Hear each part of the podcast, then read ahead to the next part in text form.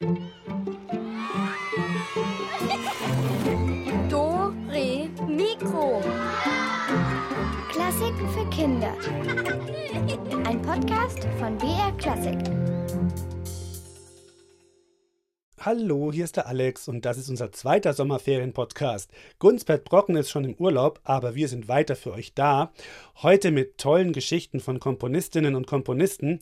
Die waren ja auch gerne mal unterwegs in anderen Ländern, allerdings nicht immer zum Urlaub machen oder faulenzen. Felix Mendelssohn Bartholdy zum Beispiel, der war ein richtiges Wunderkind und reiste gerne herum. Ja, und brachte gern auch mal eine Idee für eine neue Sinfonie mit. Zum Beispiel die italienische Sinfonie. Wo er da wohl gewesen ist? Hm. Also hört's euch an. Hier ist mehr über das Leben von Felix Mendelssohn Bartholdy. Der Lockenkopf ist doch gerade mal zwölf Jahre alt. Hey, der spielt und komponiert ja wie ein alter Hase. Psst, Ruhe da vorne. Es ist Sonntagvormittag. Familie Mendelssohn Bartholdy hat zu einem Hauskonzert im Speisezimmer geladen. Felix und seine Schwester Fanny spielen Klavier. Die beiden haben Spaß dabei.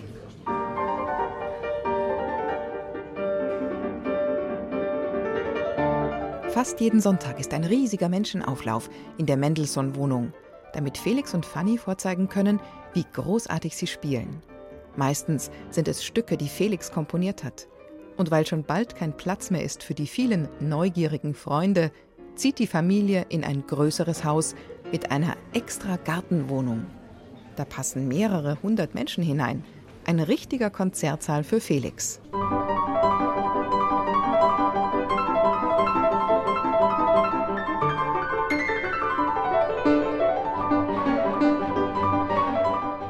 Eltern fördern die Begabung des Jungen sehr. Schreibt Felix ein Stück für Orchester, dann engagieren sie sogar Musiker der königlichen Hofkapelle, die das neue Stück im Gartensaal aufführen.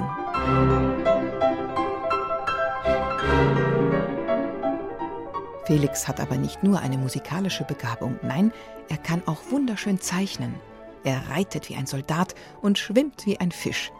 Dazu komponiert er, um den Spaß im Wasser noch größer zu machen, Schwimmlieder.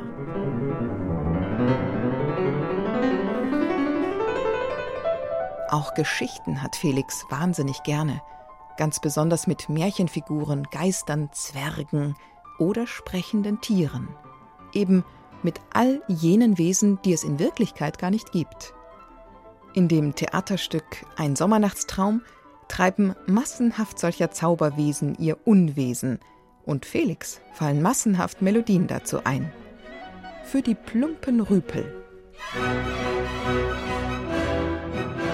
Für die Nachtigall.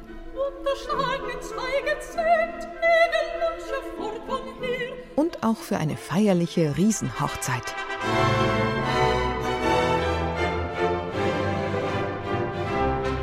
Allmählich wird Felix Mendelssohn Bartholdy erwachsen. Er besucht die Universität. Nicht um Musik zu studieren, da kennt er sich ja schon aus. Er lernt alte Sprachen, erforscht den Sinn des Lebens, erfährt Bedeutendes aus der Geschichte und über die Länder der Erde und studiert Zoologie. Weil ihm das stupide Sitzen auf dem Po aber auf die Dauer keine Freude mehr bereitet, begibt er sich auf eine große Reise. Schließlich kann man auch eine Menge lernen, wenn man in der Welt herumkommt. Der reiselustige Mendelssohn besucht zuerst England.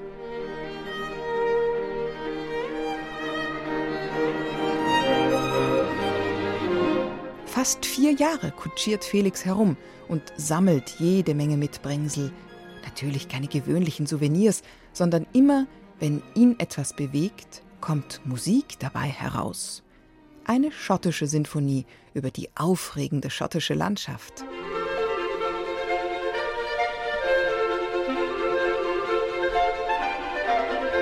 Auf einer der Hebrideninseln besichtigt er die hallenartige Fingalshöhle.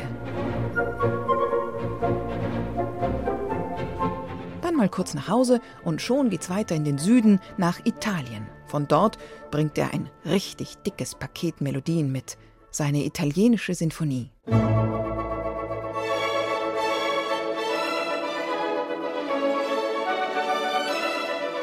Langsam sollte er nun auch mal ans Geldverdienen denken. Mendelssohn lässt sich immer noch jedes Notenpapier, jedes Halstuch, jeden Schluck Wein von Vater Abraham bezahlen. Also wird er Musikdirektor in Düsseldorf, allerdings ein sehr ungeduldiger. Bei einer der ersten Proben schlägt er die Partitur entzwei, als die Musiker des Orchesters ein Beethoven-Stück furchtbar falsch und langweilig spielen. Was für eine lästige Arbeit mit diesen faulen Musikern, mit jeder Menge Papierkram, den er dauernd erledigen muss. Dabei hat er doch viel Größeres vor, geradezu Göttliches. Das Oratorium Paulus komponiert er gerade. Als er es in Düsseldorf nicht mehr aushält, kommt ein Angebot aus Leipzig genau zum richtigen Zeitpunkt. Mendelssohn Bartholdy wird Gewandhauskapellmeister. Das klingt doch gut. Und die Musiker erst ein richtiges Glück. Obwohl alles bestens läuft, hat Mendelssohn mal wieder Lust zu verreisen. Wie immer in sein Lieblingsland England. Sechsmal war er schon da. Denn dort lieben die Menschen seine Musik, seine flirrenden Melodien, die so geheimnisvoll sind wie Träume.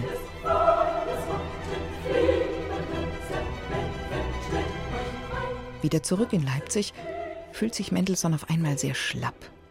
Er hört auf, im Gewandhaus zu dirigieren, widmet sich lieber dem Komponieren.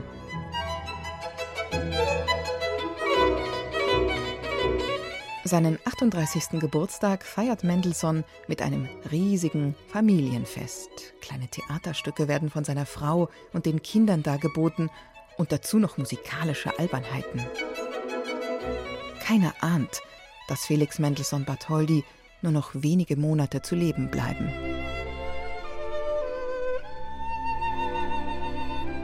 In seinem kurzen Leben hat Felix Mendelssohn Bartholdy nicht nur Musik geschrieben, sondern über 6000 Briefe verfasst. Viele davon an seine geliebte Schwester Fanny. Als er von ihrem plötzlichen Tod erfährt, bricht Felix vor lauter Traurigkeit zusammen. Wie schon früher bei schönen Erlebnissen verarbeitet er diesen Schicksalsschlag in einem Musikstück. Es wird sein letztes Werk, ein Streichquartett. Denn ein halbes Jahr später stirbt auch Felix Mendelssohn Bartholdy.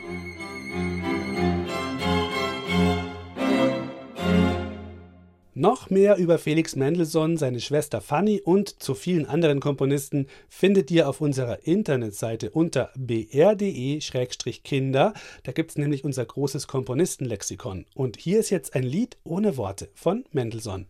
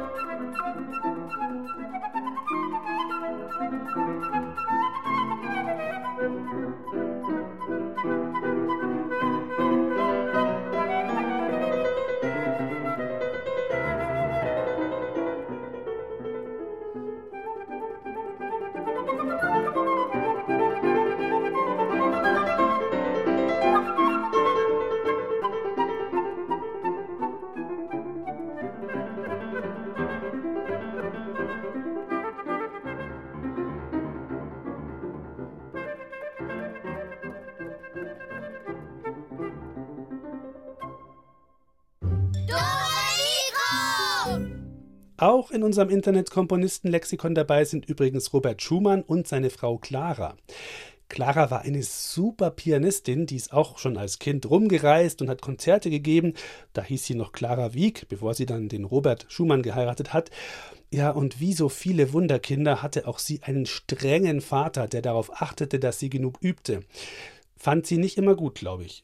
Clara sitzt tief gebeugt an ihrem Schreibtisch. Es sieht fast so aus, als würde sie mit der Nase schreiben. Liebe Mutter, hoffentlich geht es dir gut und du bist nicht so einsam wie ich. Vater hat mir verboten, andere Kinder zu treffen. Er gibt mir jeden Tag Klavierstunden. und schreit viel herum. Trotzdem mache ich große Fortschritte. Bald gebe ich sogar Konzerte in Paris. Vater und ich gehen dann zusammen auf eine große Reise. Als dieser Vater, Friedrich Wieck, plötzlich zu Clara ins Zimmer kommt, schiebt sie den Brief eilig unter das Notenpapier. Vater Wieck hat Clara verboten, der Mutter heimlich Briefe zu schreiben. Claras Eltern sind geschieden, seit sie vier Jahre alt ist. Und sie wächst beim Vater auf. So verlangt es das Gesetz zur damaligen Zeit. Ich sehe, mein Kind, du bist fleißig. Aus dir soll nicht nur eine göttliche Pianistin werden, sondern auch eine hervorragende Komponistin, lobt er. Clara lächelt verschämt und zeichnet dann geschäftig mehrere komplizierte Akkorde auf die Notenlinien. Die Tinte tropft vom Federkiel und die vielen Kleckse schweben wie lauter Heißluftballons übers Papier. Mach eine kleine Pause. Madame Reuter wartet im Salon und will Maß nehmen für die neuen Konzertkleider. Artig steht Clara auf, während ihr Vater das frisch beschriebene Notenblatt betrachtet. Was für ein Gekritzel. Diese Akkorde sind der reinste Unfug.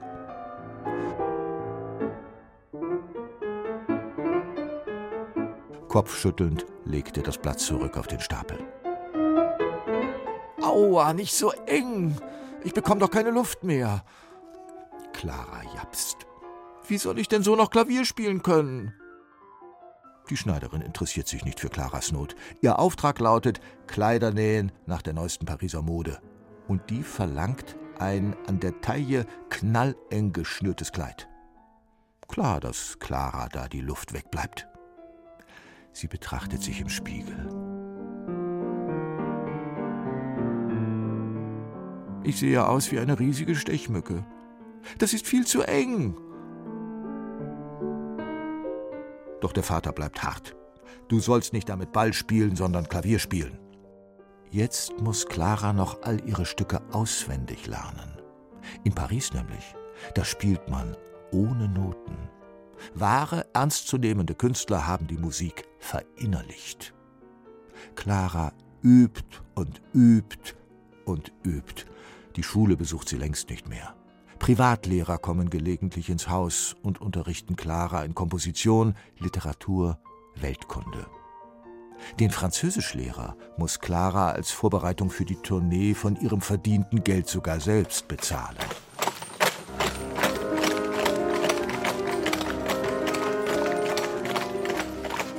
Endlich sind alle Vorbereitungen erledigt. Ab geht die Postkutsche von Leipzig in die Weltstadt Paris. Mit vielen weißen Musselinkleidern im Gepäck, riesigen Hüten, putzigen Schüchen für Clara und vornehmen Samtjacken, Seidenhosen und gelben Handschuhen für Papa. Elegante Kleidung ist in Paris mindestens so wichtig wie gute Musik. Papa, mir tut der Po weh. Ich kann nicht mehr sitzen, jammert Clara. Vater Wieck reicht seiner Tochter ein paar Noten mit Etüden. Studiere die zur Ablenkung.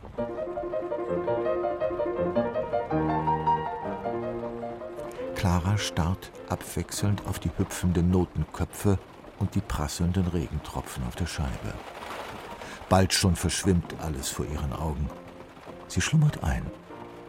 Für ein paar Stunden spürt sie den steinharten Sitz nicht mehr das Schaukeln über den mit Schlaglöchern übersäten Weg.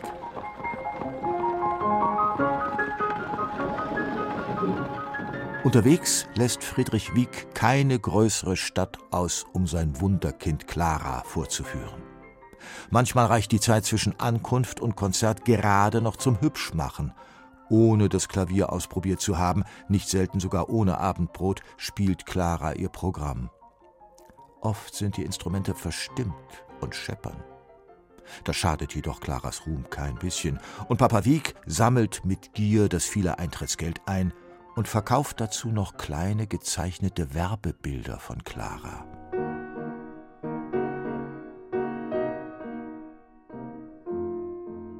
Die Zahl der Clara-Fans wird von Ort zu Ort immer größer. Vater Wieg ist stolz auf Clara und selbstverständlich auch auf sich. Trotzdem gönnt er seinem Kind keinerlei Luxus. Im Gegenteil, Geizhals Wieg bucht immer die billigste Fahrt in einer einfachen, ungefederten, engen Kutsche. Claras Klagen interessieren ihn nicht. Zähne zusammenbeißen, befiehlt er und legt ihr Noten hin, die sie im Geiste und mit den Fingern auf dem Schoß üben soll.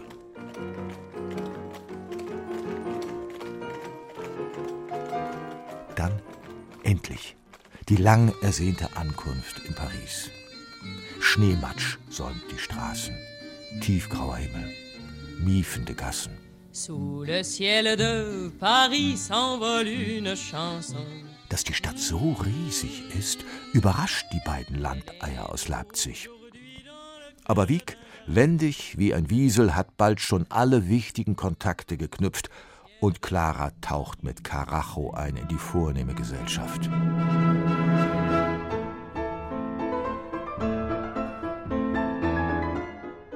Zu jeder Soiree, zu jedem Vorspiel trägt sie ein anderes Kleid. Wie eine Fee schwebt sie an den Flügel, spielt fehlerlos, auswendig und virtuos, fasziniert ihre Zuhörer und entschwebt so bescheiden, wie sie hereingekommen ist. Oft umringen sie nach dem Konzert dickbäuchige Generäle und glitzernde Gräfinnen. Papa, was soll ich denn mit denen plaudern? flüstert Clara hinter einem Spitzentaschentuch dem Vater zu. Sag einfach nur Oui, oui, bon plaisir oder Non merci. Damit kommst du schon durch. Reden war noch nie Claras Stärke. Erst im Alter von vier Jahren hat sie die ersten Worte gesprochen. Und doch wird sie in Paris mit der Zeit immer mutiger. Vor allem, weil sie viele andere Künstler trifft. Die sind zwar allesamt älter und berühmter als sie, aber die Stars sind voller Bewunderung für die kleine zarte Clara. Einer heißt Niccolo Paganini und fiedelt schnell wie ein Weltmeister.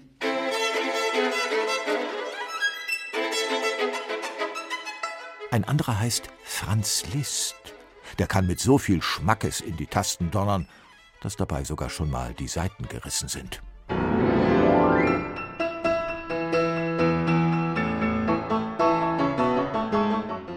Und wieder ein anderer hat traurige Augen wie ein Cockerspaniel und spielt Klavier, dass Clara fast die Tränen kommen.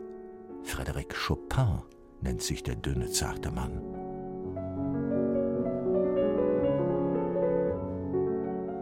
Am liebsten aber mag sie Felix Mendelssohn Bartholdy. Der albert mit Clara, spielt Ball mit ihr und behandelt sie nicht wie eine Zuckerpuppe, sondern wie eine Freundin.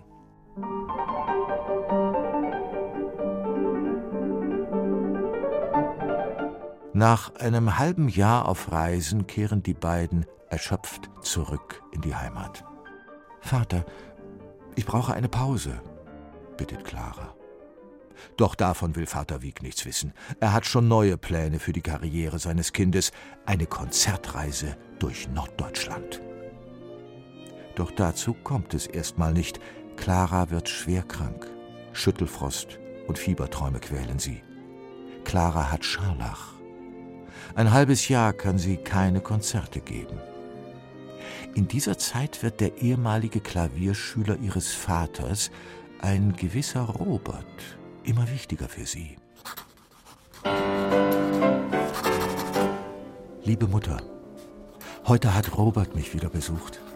Er ist wundervoll, wie ein großer Bruder. Robert kennt komische Gedichte auswendig. Und für mich denkt er sich sogar eigene Geschichten aus. Wir lachen dann so viel miteinander, dass uns die Tränen übers Gesicht laufen. Leider können sich Robert und Vater überhaupt nicht ausstehen. Clara schiebt den Brief schnell unter einen Stapel Noten. Clara, ab ans Klavier. Genug im Bett gelegen in den letzten Wochen, ermahnt Friedrich Wieg seine Tochter. Clara nimmt brav das Etüdenheft. Ach ja, und noch etwas. Mit den Besuchen von diesem Faulpelz Robert ist erstmal Schluss. Dieser selbstverliebte Hampelmann schadet bloß deiner Karriere. In diesem Fall sollte Vater Wieck seinen Willen nicht durchsetzen können. Sieben Jahre später heiratet Clara Wieck den Faulpelz, Hampelmann und Komponisten Robert Schumann und macht trotzdem Karriere. Als Pianistin, Komponistin, Professorin und Mutter.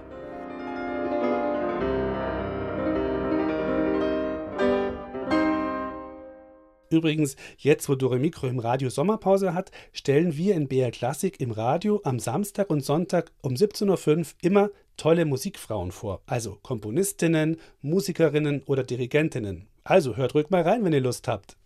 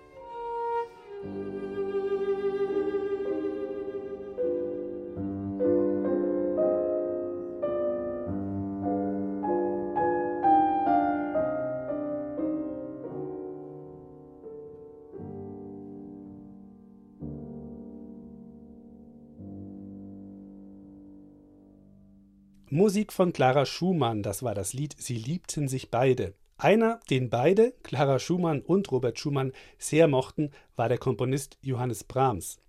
Der war auch gerne mal unterwegs im Sommer, zum Beispiel in den österreichischen Bergen.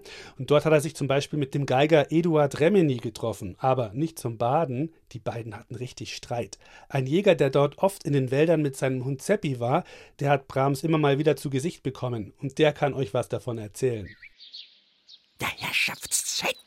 Kommt er schon wieder. In, in meinem Wald springt ein Mannsbild herum, jeden Morgen, schon seit einer Woche, in, in aller Herrgottsfrüh. Erst ganz hinten über die Lichtung, wo sie sonst gern die Wildschweindeln suhlen, und dann schnurstracks in meine Richtung. Ja, psst, psst, psst. Er nähert sich. Aber nicht, dass er mich beachtet, nein. Er bemerkt mich nicht einmal. Und den Seppi auch nicht. Psst, psst. Da schaut's her. Jetzt, jetzt keucht er an meinem Hochsitz vorbei. Der Hannes. Ja. Ich kann die Schweißtropfen auf seiner Stirn zählen. 200 sind's bestimmt. Ächzt wie alter, schwacher Gamsbock. Magst von meiner Wurst was haben, Seppi? Hm? Da, nimm. Au. Na ja, wie ein Schmalzdackel schaut er, schaut er ja nicht aus, der Hannes. Eher wie ein ein Vagabund. Ja, ein Schlucker. Hemdsärmelig. Ohne Kragen, ohne Weste. Und der Bart. Ha, Himmel ist der zottig. Dabei muss er als junger Mann so fest gewesen sein, ja? Damals hat er noch nicht das ganze Gesicht voller Haare gehabt, ja. Pa, da schau her, ein Hasel. bleib sitzen, bleib sitzen. Das muss schwierig sein. Eigentlich verscheucht mir der Johannes Brahms mit seinem Getrampel jedes Viecherl. Er ist ein Naturliebhaber, ja. Und ein Frühaufsteher, das ist er, ja. Und am, am allerwichtigsten ist er ein berühmter, ein, ein, ein wildsauberühmter Komponist. Ja, sozusagen der Platzhirsch unter den Komponisten hier in unserem schönen Ischl. Eh? Gell, Seppi? Ja. Okay, ja. Ich kann dem Brahms seine Liebe zu unserem schönen Land ja nicht übelnehmen. Er kommt schließlich aus, aus, aus Hamburg, ja, wo es viel regnet und keine Berge gibt und nicht so wunderbare Wälder. Aber da lebt der Brahms eh schon lange nicht mehr, sondern er wohnt in Wien, ja, in der Karlsgasse. Da regnet es auch nicht selten. Und unser Ischl besucht er immer wieder gern im Sommer. Ja, wie auch unser Kaiser, der Franz Josef. Ach, ja. Und hier schreibt sich's besonders gut, sagt der Johannes Brahms nicht der Kaiser. Und auf den Wiesen, wenn er umeinander strolcht, wenn's Wasser in den Bächlein gluckert, da pfeift er sich die wunderbarsten Melodien. Giuseppe? Ja. Eine Melodie von Brahms, die, die haben wir zwei immer im Rucksack dabei, gell? Wo haben wir's? Ja, da ist ja. ja. Na, wir zwei, wir zwei haben uns das ein bisschen umgedichtet, gell, Herr Giuseppe? Hm? Singst mit? Ah, guten Abend, gute Nacht, mit Rehlein bedacht, mit Häslein bestückt, was den Jäger verzückt. Morgen früh, ganz bestimmt, erleg ich eines geschwind.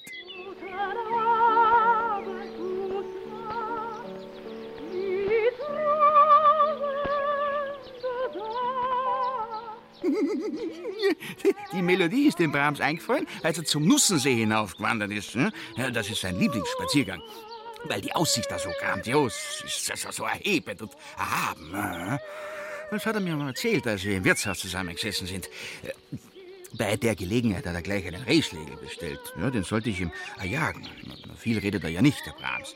Aber als ich ihm ein paar Tage später den Rehschlegel vorbeibringen will, ist ja nicht schwer, den Brahms zu finden, weil er jeden Tag im selben Gasthaus am selben Tisch sitzt. Na, da, da hat er Besuch, ja. Von einem gewissen äh, Eduard Remeny.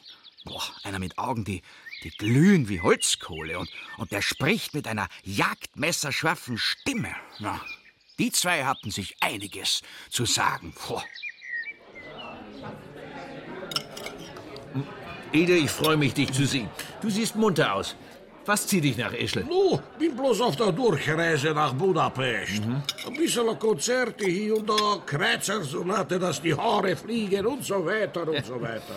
Also der Geige geht's gut?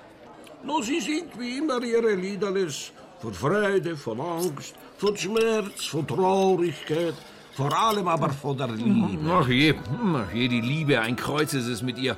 Reden wir von was anderem. Erinnerst du dich noch, wie wir gemeinsam Konzerte gegeben haben? Du gerade frisch von der ungarischen Revolution nach Hamburg geflüchtet ja, oh. und ich schüchtern, aber doch neugierig auf die Welt. Wir zwei haben zusammen gepasst wie wie wie wie Buttermilch und Rotwein. Waren wir erfolgreich, berühmt? Ja. Ich war die Paprika und du die Kartoffel. Wieso war ich die Kartoffel? Nur was ist daran schwer zu verstehen? Du bist eben ein bisschen solide und nahrhaft und ich ein bisschen mehr heißblütig und wild. Also, als Kartoffel sehe ich mich aber nicht in unserem Gespann. Sondern was? Als ein Nudelsupp? Kartoffel, ich bin doch kein Nachtschattengewächs. Und bei mancher Gelegenheit kommst du mir schon so vor wie, wie so ein schattiges Dingsdabums-Gewächs. Äh, Entschuldigung, Herr Brabs. Äh, jetzt nicht, jetzt nicht. Hör mal, Ide. Ich bin nicht in der Stimmung, mich mit dir über Kartoffeln zu zanken. Ich bin schlapp. Gestern mit dem Johann Strauß war es ziemlich spät geworden und ich bin ja nicht mehr der Jüngste. Lass uns lieber fröhlich anstoßen auf vergangene Zeiten, als wir vor König Georg V. gespielt haben. Marianne, noch einen Krug bitte. Bin schon unterwegs. Sag mal, du bist immer noch ein bisschen eingeschnappt wegen meiner ungarischen Tänze. Habe ich recht? Hannes, es waren meine ungarische Melodien. Du hast sie mir unter dem Hintern weggezogen wie ein Stuhl. Und ich, plumps, plotsch, Gelächter, ich liege auf dem Boden wie ein stinkender Mistkäfer. Ich, äh, ich habe den Rehschlägel, Herr Reh, die, was? Nicht jetzt, nicht jetzt. Ich habe sie nur aufgeschrieben, Eduard. Es sind Volksmelodien, die ich gesetzt habe. Aber wie kann ein Fischkopf wie du sich mit ungarische Feier schmicken? Kannst du mir das erklären? Da gibt's nichts zu erklären. Musik kann man nicht erklären.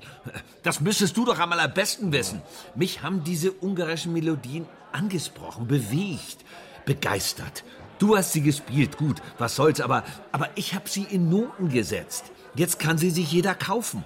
Und alle dürfen sie genießen. Jo, und du kassierst das dicke Geld. Hast goldene Waschschüssel daheim in Wien, Diener für jedes Vierzel, Rehbraten, Rotwein, goldene Uhren an der Weste und ich bin bloß ein grinsender Geiger, der die Leute ein paar Minzen aus der Tasche fiedelt. Die Herren, der Wein, bitteschön. Ja, danke, Marianne. Jo. Danke, danke. Ja. Hm? Also, pass mal auf das dicke Geld. Für die ungarischen Tänze. Ich würde mich ja gern schütteln vor Lachen, wenn das nicht so ernst wäre. Ich kenne nur einen, der an den ungarischen Tänzen wirklich verdient. Zwei goldene Nasen mindestens. Mein Verleger Simrock. No, wer bezahlt hier in Ischl Olas? Der liebe Gott? den türkischen Tabak, den Cognac und so weiter. Ja, und ja, so ja, weiter. das lass mal meine Sorge sein. Ich habe ganz nebenbei nicht nur die Heftchen mit deinen ungarischen Tänzen herausgegeben, sondern auch noch einige Symphonien komponiert. Dann Kammermusik, ein Requiem, ein paar Liedchen und ich dirigiere ja auch noch. Aber äußerst schlecht. Immer mit einer Hand in der Hosentasche. So dirigiert man allerhöchstens eine Pferdekutsche in Stall, aber doch keine Musiker. Ach, wieso bist du da nicht Dirigent geworden, wenn du das so genau weißt? Weil ich lieber unverzichtbar bin. Ohne Geiger keine Musik. Ohne Dirigent schon. Ach, dann ist ja bei dir alles klar. Prösterchen, alter Knabe, auf die alten Zeiten. Dür dür- dürfte ich nur, nur kurz um Ihre Aufmerksamkeit bitten, Herr Brahms, der Bitte Rehschläge- nein, bitte nein, äh, das geht jetzt nicht. Eine Kartoffel in Rotweinsippchen. Also, Hannes, früher warst du hübscher. Was hast du dir eigentlich so einen hässlichen Bart wachsen lassen? Warum nicht? Äh, Na, versteckst dich hinter dem Teppich, damit dich keiner erkennt als ungarischer Melodienräber? Oder ist das ein echter Räberbart? Jetzt hä? fängst du schon wieder damit an. So ein Unsinn. Was willst du sagen, ich rede Unsinn? Jo, Du bist aber eine echte Kartoffel. Eine faulige. und du, du eine schimmlige Paprika. Du eine dicke Kartoffel. Der dünnste Bauer hat die dickste Kartoffel, sagen wir in Ungarn. Nee, den Spruch kennen auch die Bauern in Dietmarschen. Ich muss mich nicht mit diesem Gemüse abgeben. Ledig der Leberwurst. Aufhören, bitte, Schluss. Kartoffel. Dieser Ton, nein, er behagt mir nicht. Räber, Melodiedieb, Plagiat. Das war meine ungarische Herzblut. Na, ich hab dann auch irgendwann die Ohrwascheln zugeklappt. Und na, den Rehschlägel, den habe ich wieder mitgenommen. Ich merk schon, wenn ich störe. Und und heute Nachmittag, da besuche ich ihn, den Brahms. Er hat mich eingeladen. Ja, aber die, also die, die Wut von dem, von diesem Eduard Remeni, die habe ich eigentlich nicht recht verstanden. Man soll ja doch froh sein, dass der Brahms die Musik am Klavier gespielt und aufgeschrieben hat, gell? Na, wer weiß, ob sich sonst noch einer an die Melodien erinnern würde. Und, und an den Geiger sowieso keiner. hm? Ja, ich weiß, wovon ich spreche. Ich spiele nämlich auch Geige. Und das interessiert auch niemanden. hm? Außer meinem Seppi, gell? Na, erst auf jetzt. So. So, und jetzt halte ich noch mal nach einem saftigen Hirschgulasch Ausschau. Ja, jetzt, wo der Johannes Brahms nicht mehr im Wald herumturnt, sondern bestimmt an seinem Klavier sitzt und wieder komponiert. Oder vielleicht taucht er auch sein Buttergipfel in den Kaffee. Ja, Das weiß man schon. Ah, guten Abend, gute Nacht. Mit Rehlein bedacht, mit Häslein bestückt, was den Jäger verzückt. Heute früh ans bestimmt, da leg ich eines geschwind.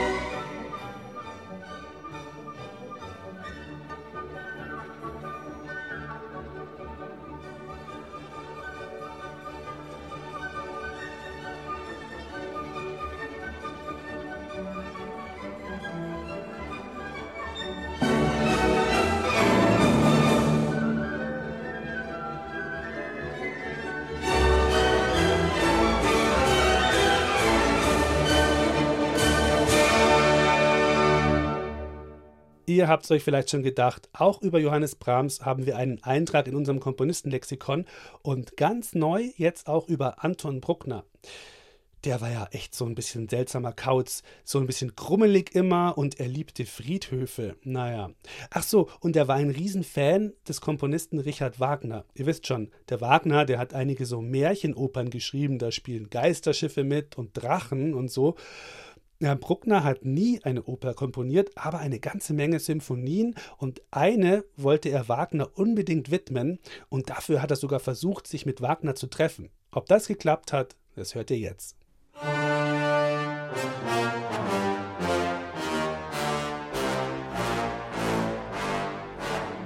Bei diesen Klängen bekommt Bruckner eine Gänsehaut.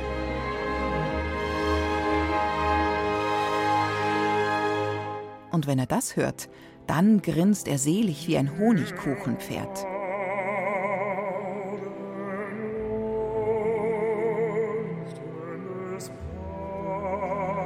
Und bei solchen Tönen, da glaubt er sogar, Gott persönlich habe sie komponiert.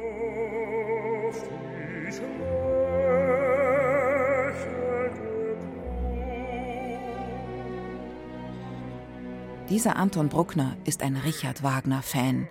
Ihn hat es sogar so heftig erwischt, dass selbst eingefleischte FC Bayern-Fans vor Staunen mit den Ohren schlackern würden. Anton Bruckner ist verrückt nach Musik von dem Mann, der sich die längsten Opern der Welt ausgedacht hat und der darin so komplizierte Geschichten erzählt, dass man ein halbes Leben braucht, um zu kapieren, wer wen mag und wer wen am liebsten abmurksen würde und warum wer wen beklaut oder gar erdolcht.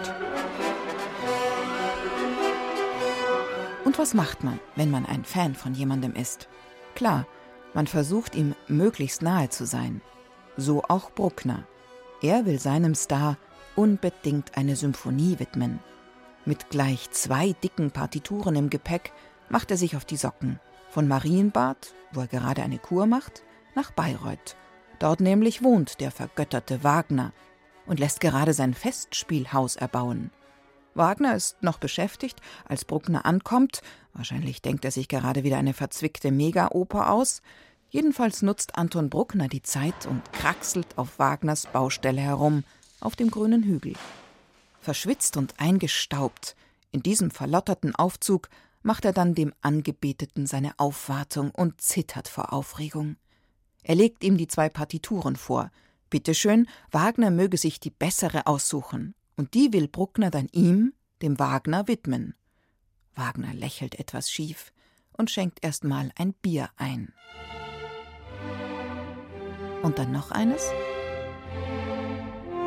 Auf dieses folgt ein weiteres, und je mehr sie vom süffigen Bier schlürfen, je mehr Schnupftabak sie genießen und heftig niesen, vor allem der Bruckner, desto besser verstehen sich der Titan Wagner und der Organist und Komponist aus Österreich. Wagner hat sich schnell entschieden für die Sinfonie Nummer 3 in D-Moll. Überglücklich für so viel Ehre wankt Bruckner zur Postkutschenstation und tritt die Rückreise an.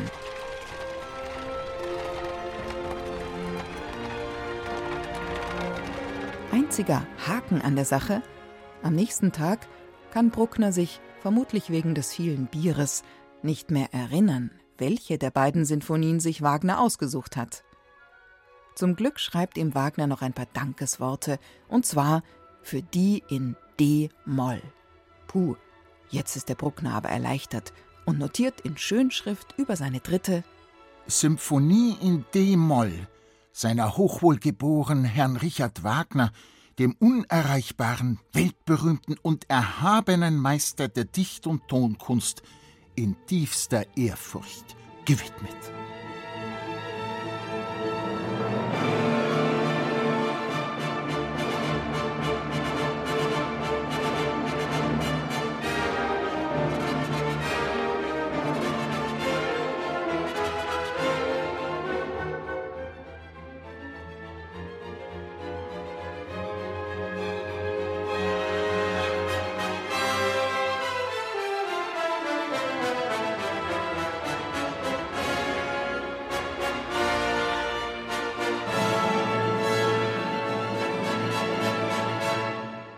So, und das war's für heute mit unserem Sommerpodcast. In zwei Wochen hat Schaf Detlef noch ganz exklusive Fitness-Tipps, falls ihr noch ein bisschen Bewegung braucht oder falls euch langweilig ist.